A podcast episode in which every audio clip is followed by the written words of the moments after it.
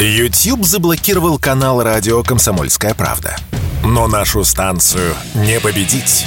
Видеоверсии всех наших программ смотрите во ВКонтакте в группе «Радио Комсомольская правда». Здесь вы найдете прямые эфиры, эксклюзивные закадровые съемки и неформальное общение с нашими ведущими. Спешите видеть «Радио КП».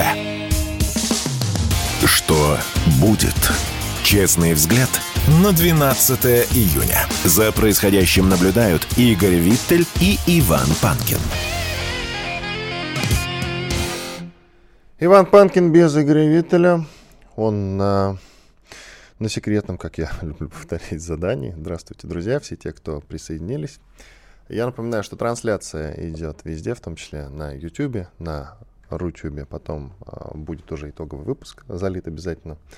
В нашем телеграм-канале радио «Комсомольская правда» э, видеотрансляция дублируется. То же самое в Одноклассниках. Милости просим, пожалуйста, э, подписывайтесь. Ну, то же самое во ВКонтакте. Мы, сколько раз уже повторяю, сейчас делаем ставку на ВКонтакте, развиваем его всячески. Ну, просто потому что это наш отечественный ресурс, и там ребята говорят, что будут а, видео направление активно развивать. Ну что ж, мы на это очень рассчитываем, мы на это очень надеемся. И, конечно, подкаст-платформы не забывайте. Самый удобный подкаст.ру есть еще Яндекс Музыка или Google Подкаст. Пожалуйста, подписывайтесь на шоу «Что будет», и все будет хорошо. Ну и в YouTube, вот я не сказал, пожалуйста, подписывайтесь на наш телеграм-канал «Что...» Ты заговорился, извините, на наш YouTube-канал, что будет новый канал. Там сейчас около 6 тысяч подписчиков. Очень неплохие просмотры у нас, хотя это только третья трансляция на новом канале. Ко мне присоединяется Юрий Кот, политолог, декан факультета медиакоммуникации Московского государственного института культуры. Юрий, я вас приветствую. Здравствуйте, Иван, с праздником. Спасибо. О, хотел про другое, ну ладно, сами виноваты, сами напросились про праздник. А вы уверены, что этот праздник это то, что нужно русскому народу? Если вот еще там, не знаю, в 2018, кажется, году, вот я накануне натыкался на опрос. Ныне иноагентский э, Левада-центр проводил опрос, и большинство людей понятия не имели, что такое День России, именно праздник. Речь не про Россию, а про вот этот день, день России. Что такое День России? Что он отмечается? Что, что вообще мы празднуем, друзья? Конкретику, пожалуйста, дайте. Вам слово. День ну, России. Ну, давайте, да, с Тут это не день независимости, но там что-то про суверенитет. Я в начале сегодняшнего выпуска как раз э, рассуждал при Ельцине, там эта декларация о суверенитете была подписана. Ельцин и суверенитет, да, два слова, которые вообще не должны встречаться в одном предложении, как бы вот. И тем не менее. Прошу ну, вас. Ну да, согласен, конечно. Ну, конечно, у России должен быть свой день. То, что этот день э, является, вот данная дата 12 июня, действительно, это результат того, что в свое время Ельцин, да, там они в 91 году, если не ошибаюсь, все это дело закрутили про независимость. На самом деле, Днем независимости это было, безусловно, такая, с одной стороны, копия э, Дня независимости Америки, вот, которая, в принципе, у нас к истории России никакого отношения не имеет. Мне тут про Минина и Пожарского сейчас втирают в чатике. Да, да, ну, и говорят, что, что мы должны праздновать независимость вот, от польского влияния. Тогда еще в каких-то махровые годы. Это чушь, мы же понимаем с вами, что вопрос не в этом. А у нас история, это же не какая-то там фирма-однодневка под названием США. Россия это Россия, да, это мощное государство, имеющее тысячелетнюю историю. Если ну, уж... ладно, Юрий, Юрий, ну ладно, давайте Америку все-таки фирмой однодневка не будем называть. Сильная страна, большая страна. Давайте сначала победим. К ним.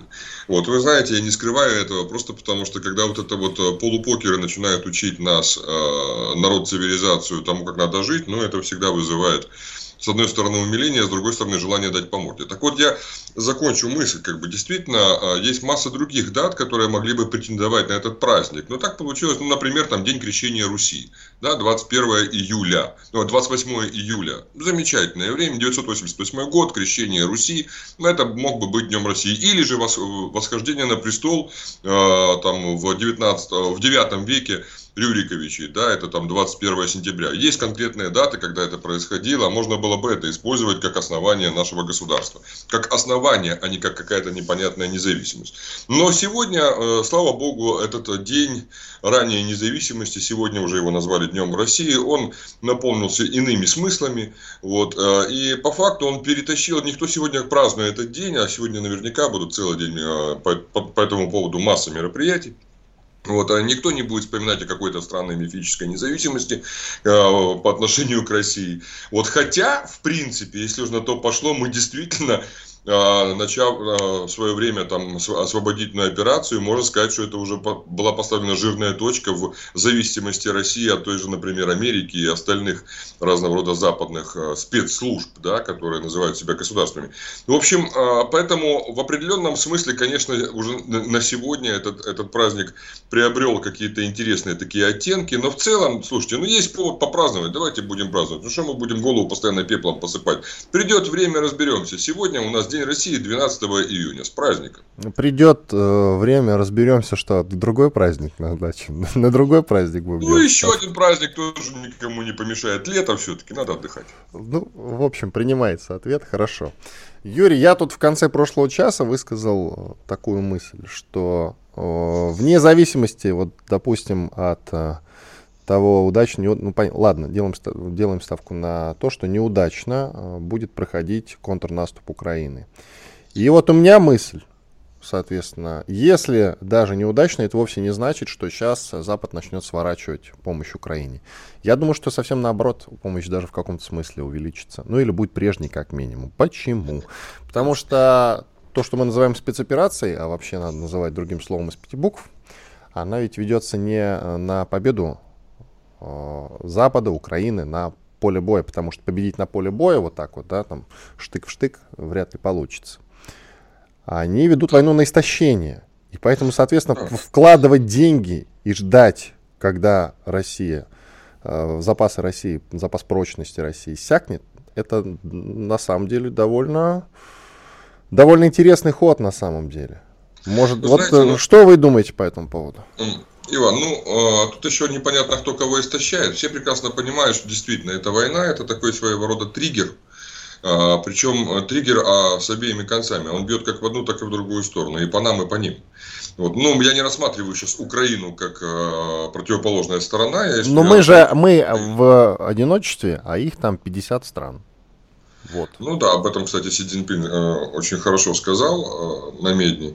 Он сказал, что Китай пока не видит э, угрозы Третьей мировой войны, он в эту тему не, не внедряется, не погружается, э, потому что ну, у России хватает сил самой сражаться с более чем 50 странами и побеждать. Вот. Но на самом деле, я думаю, что это заявление надо рассматривать немножко по-другому. Это некий такой мостик, в котором прозвучало э, главное. Китай э, не просто готов, Китай будет участвовать в этом конфликте и поддерживать именно Россию. Это крайне важный момент, который прозвучал. Э, ну, для людей, которые занимаются дипломатией, это такой не просто звоночек, это колокол. А, э, то есть получается, что у Запада тем более шансов практически нет, учитывая, какие монстры к нам подтягиваются, я имею в виду и международной и политики, и экономики, да, Иран, Китай и так далее. Дальше, э, что касается перспектив этих военных действий и так называемого контрнаступа. Ну, тоже, кстати, я думаю, вы мне, э, зная ваше критическое там, отношение к жизни, вы, наверное, поддержите, что сама формулировка контрнаступа выглядит крайне странно, если не сказать больше, потому что мы-то особо не наступали в последнее время. Ну, взятие Бахмута там... Не, ну э, как, подождите, наступ... так или иначе, продвигаемся там по 50 метров, ничего смешного на самом деле в этом нет, конечно, по 50 метров, так или иначе, все-таки наступательные действия ведутся. Ну, где-то ведутся, где-то где-то Где-то фронт стоит, да. Ну, понимаете, линия фронта, она всегда живая, она двигается. В силу того, что мы уже заняли часть Украины, будем считать, что ждем от них некий ответ, значит ну, контр. Да, для них заняли часть Украины, для нас как бы зашли на историческую русскую землю, освобождаем родного брата. В общем, э, смысл-то в том, что, э, конечно же, они этот контрнаступ вот уже неделю бьются. Где-то у них есть уже там небольшой скромный успех. Э, они смогли там где-то что-то зайти, но э, ну, к речке нас прижать, наши ребята отошли, чтобы не попасть в окружение, там небольшое, там это вопрос нескольких километров, вот, но это опять же, сегодня не зашли, завтра э, мы их выбьем, не, не дадим закрепиться, наши преимущества в воздухе нам это позволяет сделать. Вот, в общем, смысл в том, что вот это наступление, сколько бы они ни сжигали там людей, да, а, а, Запад будет, безусловно, а, сохранять эту точку напряжения и театр военных действий. Почему? Даже когда закончатся люди на Украине, там будут воевать, как сейчас, кстати, уже многие говорят, воюют поляки. Да, они будут воевать, шифру, может быть, под шевронами украинской армии, а может быть, вообще, в принципе, уже назовут себя польским добровольческим корпусом, как это было, когда они заходили в Белгород. Да. Там будут еще другие наемники воевать, так называемые гуси войны. Да, со всего мира всех этих ребят будут собирать, будут им э, щедро платить. Главная задача, безусловно, они хотят нас истощить. Но есть очень масса, ну, очень много разных нюансов. Ну, во-первых, очень сложно истощить страну, э, которая является изначально ресурсной страной, которая их не покупает, а производит. Поэтому для нас вопрос при наличии ресурсов просто это э, задача технологии. Да? А технологии, ну, не на Западе, так в Китае возьмем. В чем проблема? Мы так и делаем, кстати, сейчас. Этот, история про москвич не буду, ну, про машину москвич сейчас вдаваться подробно. Которая сейчас китайская. Ну да. Ну, я же говорю, то есть она называется наша, ну, собственно, как у них. Называются украинские солдаты, а на самом деле там польские, прибалтийские и так далее. Ну и разные сбежавшие из России, что тоже очень показательно, нацисты. Да, Про прибалтийских я, кстати, не слышал. Эти трусы есть. дом сидят. Польских нет, нет, много. есть там. Есть. В основном, конечно, польские больше 20 тысяч. но, но есть и прибалты, там есть и французы, а, и, ну, англичане, американцы, понятно, да? Да, но вот, кстати, про прибалтов первый раз от вас слышу, как ни странно. Да? Вот, да. Ну, я, если, если будет интересно, я потом скину ссылочки, там есть ребята, Интересно, которые... конечно. Юрий, 30 секунд только у нас коротко и на перерыв. Да перед перерывом. Да, ну, я говорю к тому, что на самом деле они надеются истощить нас, но они, э, похоже на то, что истощаются сами. А еще и вот эта вот ситуация с Трампгейтом, который сейчас все больше и больше за счет того, что его травит, травит Байден и команда, набирает э, вес и обороты. После последних событий у него рейтинг еще вырос. Про Трампгейт все он... после перерыва. Спорткп.ру О спорте, как о жизни. Что будет? Честный взгляд на 12 июня. За происходящим наблюдают Игорь Виттель и Иван Панкин.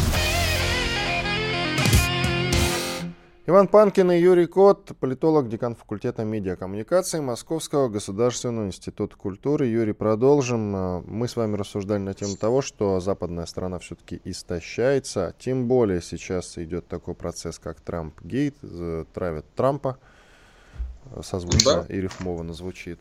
И из-за этого вы закончили, остановились. Ну, из-за этого, собственно, есть вариант, что их вся эта а, мнимая а, западная коалиция просто развалится по кускам, разбежится. Потому что, понимаете, очень сложно держать, вернее, достаточно легко держать всех, когда у, у тебя хорошо, все хорошо.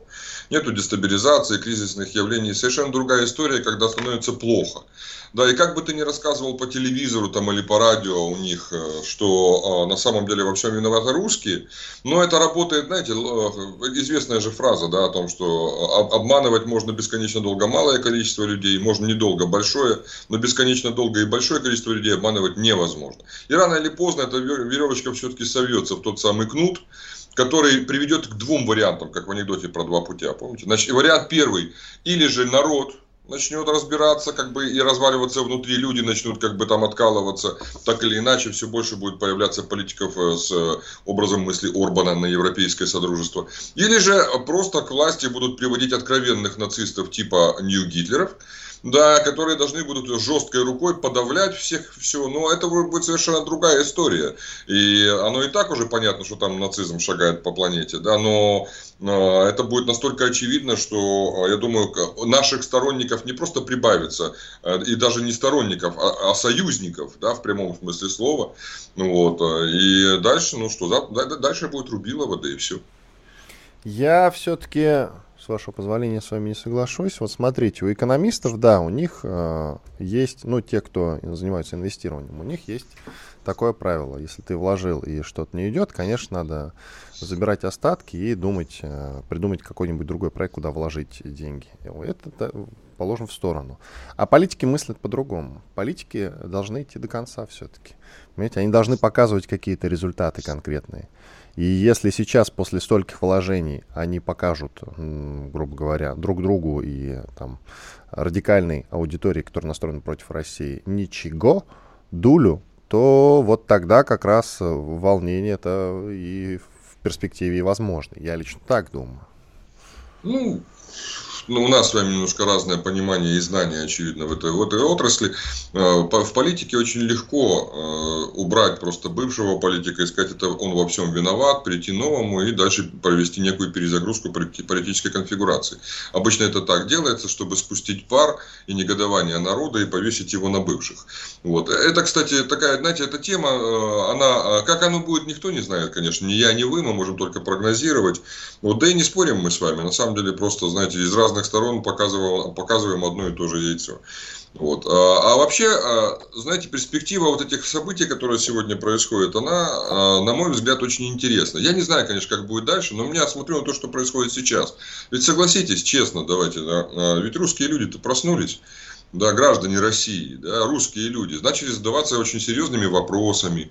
Вот. Только ради этого, наверное, надо сказать спасибо нашим врагам, кажется, по принципу на то и щука, чтобы карась не дремал, что мы проснулись, мы начали задаваться вопросом, а кто мы, а что мы, а куда, а зачем, а почему, о смысле каком-то заговорили, какой-то странной русской цивилизации, о которой еще тех же там, например, 10 или 15, а уж тем более 20 лет назад никто и думать не смел. А если кто-то и заявлял на эту тему что-то, то его максимально выставляли маргиналом. Да? Сейчас русский национализм является нормальным, абсолютно естественным существованием русского народа. Хотя раньше любое проявление русского национализма моментально пытались выставить как нацизм, да, со, со, со всеми соответствующими и проистекающими последствиями. Поэтому очень много процессов происходит сегодня, на мой взгляд, очень важных и самое главное, перспективных. Потому что а, вот даже если вы посмотрите вот на линию соприкосновения, на то, как мы воюем, ведь то, что сегодня украинские войска наступают, они практически, не скажу, что впервые, но, а, наверное, так вот серьезно они опять уперлись в а, русского солдата, который не хочет отступать, который будет сражаться до конца и держаться за каждую пять земли до последней капли крови. Если вспомнить, как они заходили там в свое время под Киев, рассказывая, что они нас, ну, под Киевом в сторону Чернигова, Чернобыль, да, там, что они нас победили. Хотя мы просто отошли там в знак этого доброго жеста, так называемого. Да, вспомните, как они заходили в Херсон, рассказывая, что они нас выбили оттуда, хотя мы просто отошли, чтобы наши ребята не оказались в, скажем так, в водной ловушке, в случае, если эти твари взорвут как бы Каховскую ГЭС, а в Херсоне наши пацаны, каким образом мы сможем их поддержать? Никак их бы там просто уничтожили. Вспомните, как было под Харьковом, да, то есть по факту сопротивления там с нашей стороны-то не было, а вот сейчас сопротивление есть. Есть не одна, не две, не пять, а намного больше линий обороны под тем же Запорожьем. Есть огромное количество наших ракет, которые каждую ночь не дают спать спокойно этим мерзавцам, э, творящим этот беспредел. То есть э, мы уперлись.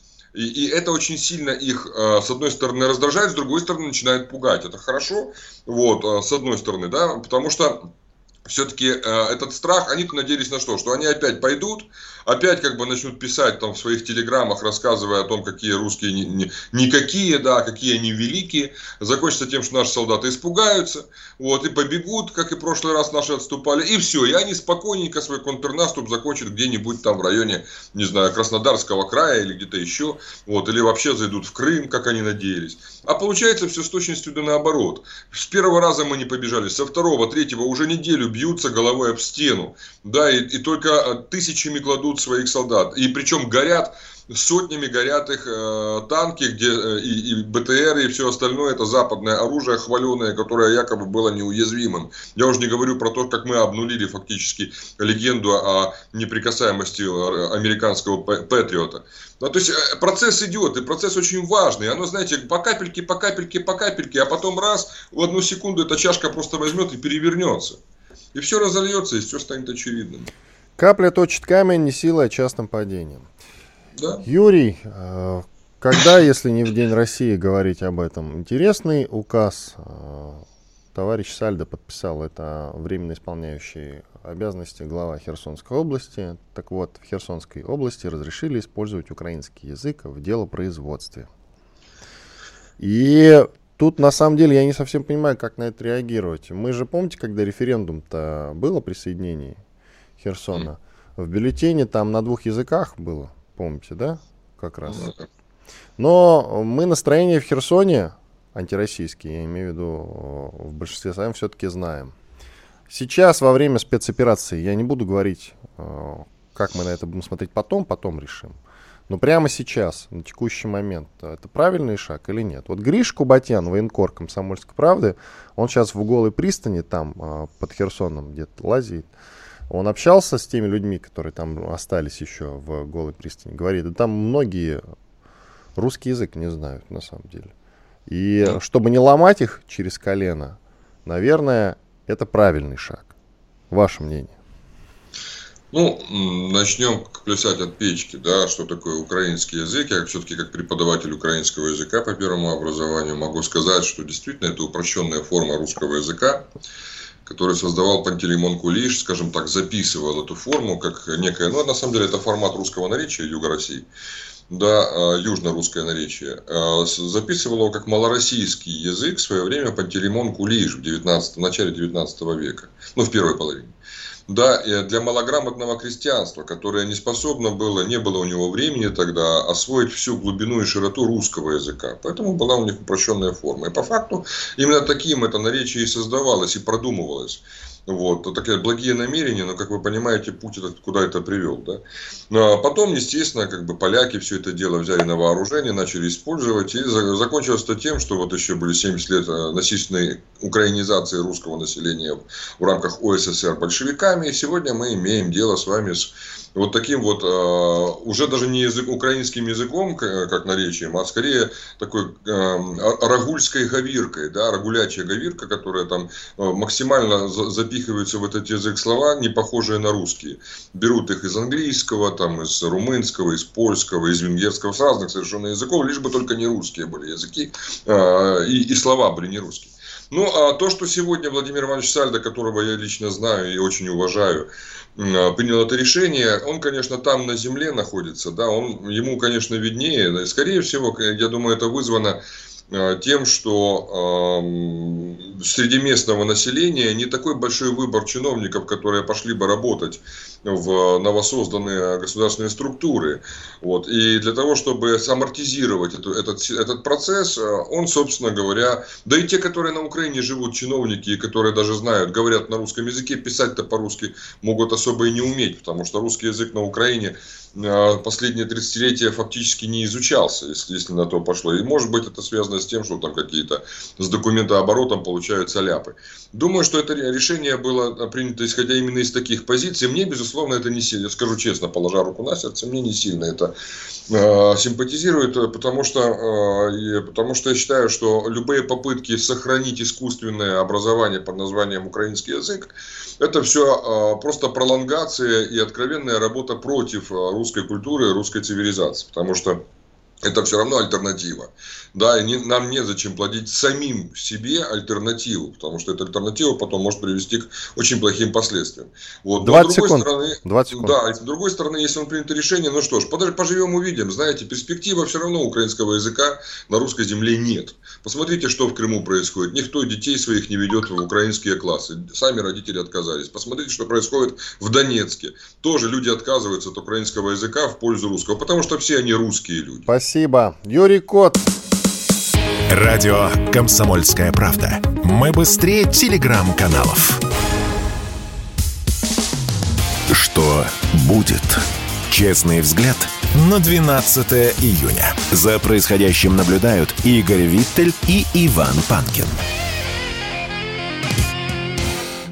Иван Панкин, продолжаем наш эфир. Напоминаю в очередной раз, с Игорем Виталем все в порядке, просто сегодня его нет, он на ответственном секретном задании. Ко мне присоединяется Дмитрий Дрозденко, военный эксперт. Дмитрий Витальевич, приветствую вас. Доброе утро. В Запорожье и в ДНР идут тяжелые бои. Насколько все серьезно, если есть что сказать, пожалуйста. Ну, конечно же, все серьезно, потому что противник бросает на это направление огромные э, силы и средства, идут тяжелые бои. Э, если мы говорим про запорожское направление, то район опять э, Новопокровки, Малой Токмачки.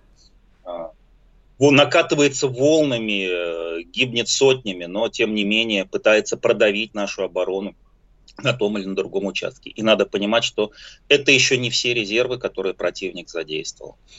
Но... Также э, ведутся э, бои э, восточнее, тоже очень непростые, с попыткой э, срезать временский выступ. И третье, что напрягает, скажем так, то, что Днепрогэс сбросил, прекратил сброс воды, тем самым максимально осушая течение ниже по Днепру. То есть, как предположение, это возможные линии атак в будущем там. Можно ли говорить сейчас, э, некоторые люди радуются, что контрнаступ у Украины провалился, но можно ли считать, что, во-первых, он начался, разные люди по-разному говорят, что он идет уже месяц, кто-то говорит, что он идет уже неделю, этот контрнаступ. Но все сходятся во мнении, большинство людей, что контрнаступ, его начало все-таки можно считать провальным или никаким как минимум. Вам слово, вы что думаете? Вот власть терминов. Слово контрнаступ, я, конечно, могу ошибаться, но это, по-моему, ЦИПСО придумала, что а, будет у ну. нас контрнаступ и тому подобное. И мы повторяем за ним. У нас есть э, министр обороны, есть верховный главнокомандующий, который говорит наступление. А, это наступление. с военной точки зрения это наступление Украины, потому что мы находимся в оборонительной позиции. Контрнаступление совсем другое действие, ну чисто а, логически. Не, хорошо, чисто логически. Вот, это, мы это же первое. захватили Второе. часть территории, поэтому они как бы пытаются их отбить, поэтому это контр. Вот. Я не претендую тут на то, что нет, давайте называть контрнаступом. Нет, нет. Вы э, путаете политические э, вещи, скажем так, с э, военными. Если давайте тогда пойдем куда-нибудь э, глубоко в историю, то окажется, что сепаратисты, развалив Советский Союз, захватили территорию Украины, которая принадлежала Российской империи. Ну так мы знаете, куда уйдем. Ну, такими действиям. А все началось есть, с простого есть, термина контрнаступ, да. Нет, есть, во, есть военная терминология, давайте ее придерживаться, во всяком случае я буду ее придерживаться. Да пожалуйста, я же не претендую, вот, нет, говорите да. контрнаступ. Давайте, наступление, Дальше. я не против. А, сказ, сказал верховный главнокомандующий, что э, Украина перешла в наступление. Я думаю, Владимир Владимирович стоит верить, да? Ну и логически это перешло в наступательные действия, их э, предтеча, скажем так, это э, раздергивание э, по линии фронта, то есть э, попытки проверки, где слабое место, они начались достаточно давно. Так же, как мы на, начали давно э, противодействие э, всему этому процессу, поражая э, склады э, с вооружениями, амуницией, живой силой, управ... э, точки управления. А, задолго до этих событий, вспомним один Хмельницк, это тоже часть вот, этих всей, вот этой всей операции, назовем так, Приазовской, которая готовилась. То есть все идет достаточно давно. Вот. А, захлебнулся, не захлебнулся, поверьте, говорить рано. Противник а, максимально накачан военной техникой. Средний неплохо, может быть, где-то хорошо обучен он получает прекрасную развединформацию. Недооценка противника – это э, очень плохо. Это, наверное, худшее, что может быть. Я уверен, что э, наше командование в этой ситуации, как бы, учитывая предыдущие ошибки, учитывая э, опыт и чуйку Суровикина, если вот, вот сейчас подорвали Каховку, теперь понимаем, почему он тогда продавливал эти решения. То есть сейчас мы видим, что э, его система работает. Э, поэтому э, все только начинается на самом деле все только начинается. И нашим ребятам предстоят еще тяжелые ночи, потому что ну, тактика, выбранная ВСУ, натовская, она как бы ориентирована больше на ночь. Причина простая, идет расчет на то, что на их технике э, стоят более э, хорошие, чем э, у нас э, тепловизионные системы, системы управления боем, за счет которых они хотят получить э, некое преимущество. Пока этого получить э, не удается. Потому что нужно понимать, что ну, электроника, да, хорошая у них. Это, я повторюсь, тепловизоры, которые видят дальше. А, это система управления боем, то есть когда каждая машина фактически, а, ну, подключенная в эту систему, является неким таким роутером, и э, ВСУшники видят, где находятся свои, где находятся чужие. Если где-то пошла развединформация, допустим, от одного Брэдли, она передается по всем машинам и видят, что вот здесь скрыт там опорник. То есть это непростая штука, и э, с ней не так просто воевать. У нас тоже есть подобное, просто оно не до такой степени распространено э, в наших войсках. Ну, как мы понимаем, где-то плюсы, где-то минусы. Э, кстати, вот опять же, возвращаясь э, к речи Владимира Путина, недавней, он в общем-то, сказал, что не так просто у нас, скажем так, э, с перевооружением армии. То есть это фактически очень важная вещь. То есть это признание недочетов, которые были. Но одновременно с этим, как бы, он сказал, что э, усиленная работа УПК ведется. И я знаю, что она действительно ведется на всех абсолютно предприятиях оборонно-промышленного комплекса. Если мы, может быть, еще и не встали на военные рельсы, но мы уже находимся, скажем так, в предвоенном э, положении. И я думаю, что через какое-то время ОПК выровняется. И мы получим то, что не хуже, а может и лучше, чем у этих натовцев. Что касается техники, если э, можете сравнить, было бы интересно. Вот мы имеем э, уже какое-то количество подбитых немецких э, леопардов там. Э, никто не знает пока количество, что, там около 10, может быть, там от 7 до 10 разные цифры называются, но вот уже есть, собственно, первые примеры. А, пока их нет в нашем распоряжении, чтобы мы могли их изучить, но в перспективе, конечно, мы сможем их затрофеить и уже начнем изучать, а потом выставим где-нибудь в центре города, в центре Москвы. Но любопытно, если они превосходят наши танки, которых сейчас... А, Нет, я не так сказал. А я не сказал, что вы сказали. Я попросил вас проанализировать, с нашими mm. танками сравнить. А, Т-62 и Т-90, западную технику. Наши получше будут или, там, или они примерно равны, если есть что сказать? А, разные танки, не Т-62, Т-72, наверное. Т-72? Да. Вот. А... Как сказать, а... тут дело, скорее всего, даже, наверное, не в танке. Нас а, больше в западной технике интересует их начинка. Это системы связи, опять же, система управления боем, а, прицелы. То есть э, та вот как, тот как раз обвес, который э, находится внутри. Если сравнивать именно по э, ходовым э, возможностям, то ну, уже переговорено, не знаю, тысячу раз, их танки тяжелее, не такие маневренные. Э, по калибрам, э, ну, в принципе, если Леопард э, а6, то у него как бы более длинное орудие, имеет возможность стрелять э, на большую дистанцию, допустим, чем наш Т-90, но у нашего Т-90 есть возможность использовать ПТУР, который бьет еще на большую дистанцию. Э, тут, э, понимаете, просто сравнение голых характеристик ничего э, такого не даст. Здесь большую роль играет, наверное, э, взаимодействие на поле боя и опыт э, экипажей. То есть вот что, наверное, все-таки превалирующее в этой ситуации. Кстати, вот, я все-таки уточнил, Т-62 используют э, в военной спецоперации. Нет, используют, но сравнивать их с леопардами, ну, я не знаю. Это достаточно старый танк. Это стан... Но, тем не менее, их э, довольно большое количество участвует в военной ну, спецоперации. Конечно, они были на хранении, их э, ставят на опорники фактически как поддержка. Хорошо. В прямых боестолкновениях такие танки вряд ли будут эффективными, потому что, опять же, а, отсутствие системы активной обороны, отсутствие современных прицелов, то есть тут вопрос уже такой, это старый танк. То есть их можно использовать как дополнительную орудийную мощь. Сейчас идет так или иначе первая волна наступления украинского, а вторая, я так понимаю, начнется, вы вот растолкуете, пожалуйста, после того, как э, поступят истребители, украинцам? Я Нет, я не думаю, что в ближайшее время поступят истребители. Вторая волна, скажем так, ну их сложно отделять, первая, вторая, третья. То есть э, идет сейчас давление на запорожском направлении. Если продавить не смогут, я думаю, что будут меняться э, направления главного удара. Нельзя тут исключать э, и э, более восточных операций, нельзя исключать форсирование Днепра, э, нельзя исключать на самом деле ничего. То есть сейчас нужно добиться любого как мне кажется, любого э, политического эффекта. То есть, если мы говорим про направление Запорожья, то здесь не только политический эффект, здесь и эффект э, военный. Это попытка разрезать именно сухопутный коридор, что действительно очень серьезно бы тогда осложнило действие э, нашей группировки войск.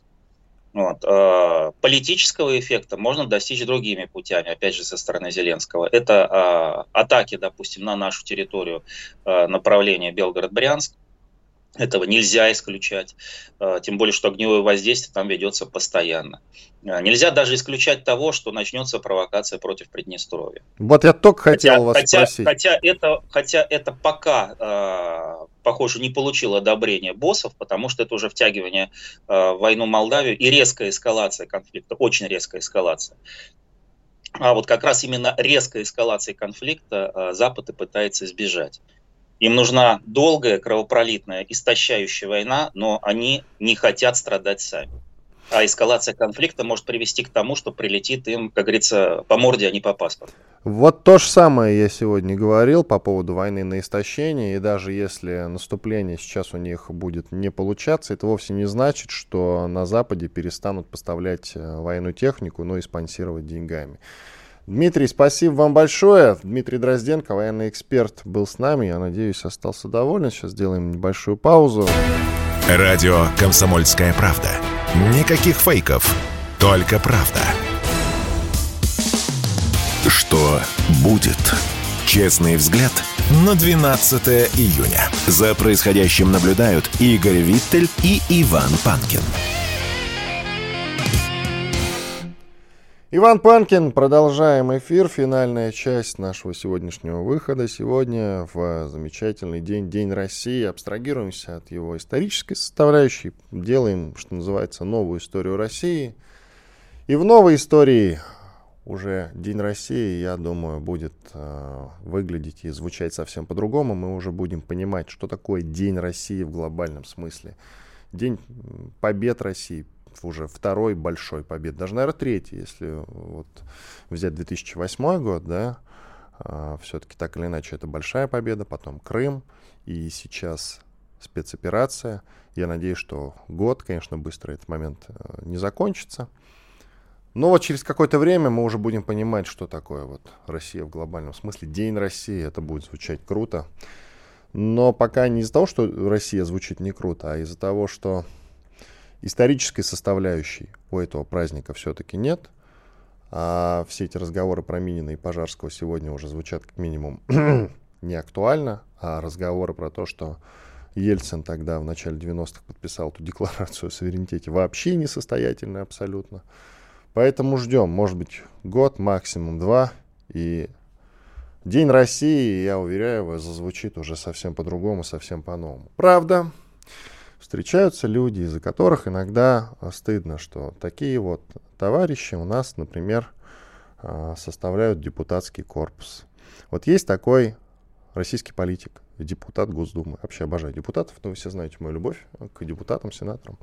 А, хотя есть среди них не просто приличные люди, приличные, есть еще очень хорошие люди. Но процентов 70 как минимум, это, конечно, довольно странные товарищи, вот есть Алексей Журавлев. Это не просто депутат. А он там сидит в комитете по обороне. Там есть Картополов, это заслуженный человек. как к нему не относись, это заслуженный человек, вообще боевой генерал.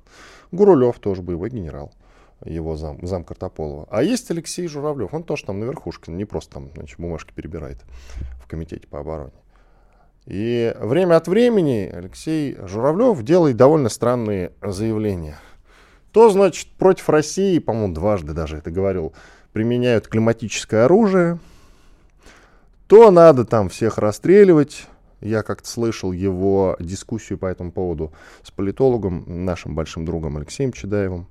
Они спорили в эфире Первого канала в программе «Время покажет», и Чедаев ему популярно объяснил, что, грубо говоря, за скобками было понятно, Алексей Александрович Журавлев, тебя первым расстреляют, простите, пожалуйста. Если вдруг ты же будешь сейчас про расстрелы тут говорить и к расстрелам призывать.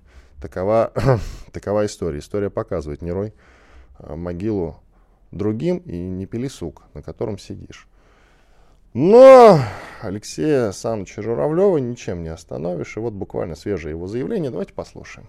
Мы все равно к этому придем. Все равно придем, понимаете? Военно-полевым судам и к расстрелам тех, кто своими действиями повлек за собой смерти многих других. Вот сейчас происходит, знаете, такие э, термин такой, сочинцы, сочинцы, самовольное оставление части называется. Так вот, э, это не дезертиры вроде как. Они прекрасно понимают, что если они убежали, их там будут искать, и там хороший срок им светит. Они никуда не убегают, они просто самовольно оставили часть, и там никуда не пропадают. Звонят, там, не выполняют, э, естественно, распоряжение командира, вообще ничего не делают. За них несут службу их фактически товарищи, понимаете? В том числе и защищая на передовую. А эти подонки, они там где-то ходят, там непонятно где, там и что-то там делают. А потом, а что ты его сделаешь? И ты, если даже ты подаешь, там что-то делаешь, он все равно у тебя числится. До тех пор, пока он там не признан там судом, там его не отозвали и так далее, много там всяких дел, он у тебя в части. Ты на его место никого не можешь э, взять. Он ничего не делает, и ты э, заставляешь своих оставшихся бойцов выполнять фактически за него всю эту работу. А он, кстати говоря, даже получает за этот день. Ничего с этим сделать невозможно. Ну как так? Так не должно быть, понимаете? Военно-полевой суд к стенке и расстрел. Вот что должно быть. Да можно как хотите к этому относиться. Комментировать только портить, а обычно так подписывают подобные заявления. Ну, как-то прокомментировать, наверное, все-таки надо. То, что описал господин Журавлев, ну, никак не ложится э, на тему разговоров про расстрелы. Конечно, те люди, о которых он рассказывает, такие есть, такие встречаются. Э, какое-то время назад на фронте их было довольно внушительное количество. Конечно, они заслуживают какого-то наказания. Расстрела ли? Я не знаю. Это те, которые именно там ушли, попытались дезертировать и так далее. Я лично считаю, что все-таки расстрел это как-то лихо взял господин Журавлев. Он готов, кстати, в расстрелах поучаствовать, если что. Дать ему пистолет, винтовку, может. Он сам кого-нибудь к стенке поставит, расстреляет. Вот интересно было бы спросить у него. Конечно, наказание какое-то должно быть. Расстрел ли, повторяю? Я думаю, что нет. И э, те люди, которые там, грубо говоря, не хотят выполнять поручения командира, тут, э, вы знаете, можно много всяких историй придумать, много всяких э, инсталляций на этот счет попытаться сообразить, разные, потому что бывают ситуации. Ну, пожалуйста, на губу можно отправить. Сколько там на губе можно находиться? До там более 45 суток, кажется. Представляете? Ну вот. Любой военнослужащий, многие служили в армии, знают, посидишь, мало не покажется. И никакого расстрела не надо. Я думаю, что есть э, разные способы воздействия на людей, которые, грубо говоря, не хотят выполнять поручения командира. Прикладом дать пару раз по голове. Но это так, лирика, что называется. Но точно не расстрелы и точно не этим путем должны мы идти, не этой дорогой однозначно. Это не наш путь, путь расстрелов своих же собственных соотечественников, пусть и не самых благоразумных. Я думаю, что это как минимум лихо. Но господину Журавлеву в его риторике удачи. Пусть начнет с себя. Он хорошо свои депутатские обязанности выполняет. Вот я бы, если была такая чудесная, замечательная возможность с Алексеем Санычем побеседовать, в эфире, конечно, желательно, не в коридоре. Полагаю, что в куларах он э, говорит совсем другие вещи, а это не более чем риторика. И вот поспрашивать про его инициативы какие-нибудь, ну или те инициативы, которые уже превратились э, в конкретные законопроекты, в то, что работает, в то, что помогает людям. Я понимаю, что он в комитете по обороне сидит. Какая польза конкретно от депутата Журавлева? Депутат Журавлев – чем вы помогли людям, ну или военнослужащим конкретно? А, вот, например, кстати, Журавлев, если вы слушаете, вот вам история совершенно бомбическая.